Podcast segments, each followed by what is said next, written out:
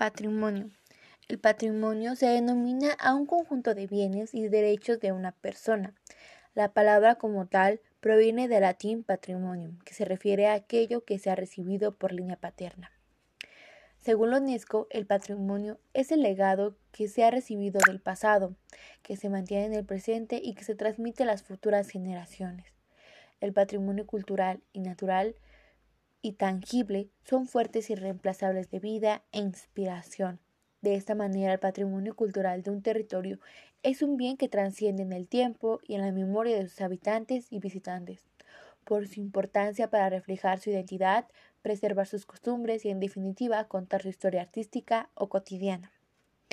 Este también se refiere al conjunto de bienes culturales que históricamente pertenecen a una comunidad, pueblo o nación, y que está conformado por las tradiciones, creencias, valores, costumbres y expresiones artísticas, folclóricas que constituyen a su pasado, su identidad y su singularidad.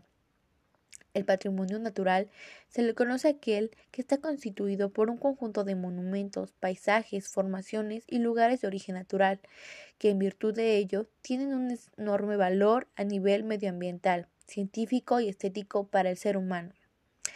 El patrimonio tangible se denomina al conjunto de bienes muebles e inmuebles, así como natural de gran valor histórico, cultural, por una comunidad, pueblo o nación, que forma parte del patrimonio tangible, inmueble, monumentos, edificios, yacimientos arqueológicos, lugares y escenarios.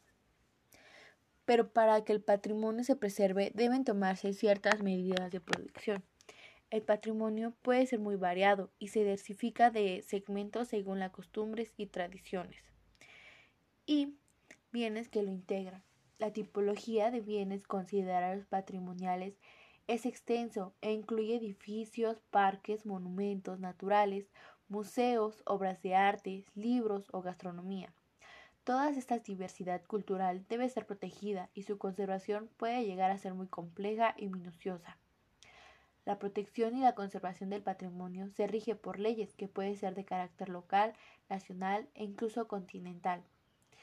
Las constantes normas es establecer mecanismos preventivos de protección para que los bienes patrimoniales se mantengan en el tiempo. Es por ello que la sociedad es el principal protector del patrimonio cultural, que tienen que tener conciencia en las nuevas generaciones ya que esta es una parte fundamental de la protección y conservación del patrimonio de un territorio. La educación reglada debe incluir contenido sobre el patrimonio que incida en el concepto que el patrimonio cultural es una herencia que forma parte de nuestra identidad como sociedad y que se ha explotado de forma sostenible y que esto puede convertirse en un motor económico de un territorio.